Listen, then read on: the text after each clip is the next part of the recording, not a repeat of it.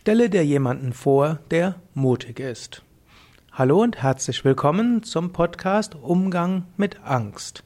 Ich bin gerade dabei, einige Tipps zu geben, Kurztipps für Mut.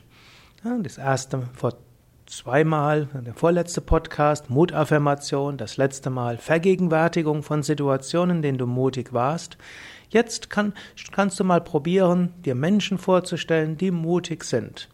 Hm? Natürlich, jeder Mensch hat auch Ängste, jeder Mensch hat Mut. Jetzt überlege, gibt es Menschen, die für dich in besonderem Maße für Mut stehen? Vielleicht hm, ein Familienmitglied, ein Geschwisterteil, ein Onkel, Tante, Vater, Mutter, vielleicht Großmutter, Großeltern, vielleicht niemand aus der Familie, vielleicht ein Freund oder auch ein Mensch, eine öffentliche Figur, Mahatma Gandhi, der hm, den Salzmarsch gemacht hat, oder Martin Luther King oder hm, Nelson Mandela. So viele Menschen, die mutig für eine gute Sache eingestanden, eingestanden sind. Oder vielleicht magst du auch dir jemand vorstellen aus einem Film. Luke Skywalker oder der hm, Frodo aus dem Herrn der Ringe oder Harry Potter oder Hermine. Überlege, vielleicht gibt es Fantasiegestalten, Filmgestalten, Märchengestalten und äh, denke über deren Leben nach, überlege, wie sie mutig sind. Und tatsächlich sich beschäftigen mit Menschen, die mutig sind, ruft in dir diesen Mut hervor. Und manchmal, wenn du in einer schwierigen Situation bist, wo dir das Herz in die Hose fällt, kannst du überlegen, angenommen ich wäre Mahatma Gandhi, angenommen ich wäre Harry Potter, Angenommen, ich wäre mein mutiger Nachbar. Wie würde ich jetzt handeln? Wie würde ich machen? Wie würde ich mich fühlen? Was würde ich da tun? So überlege, wie Menschen, die mutig sind, das angehen würden.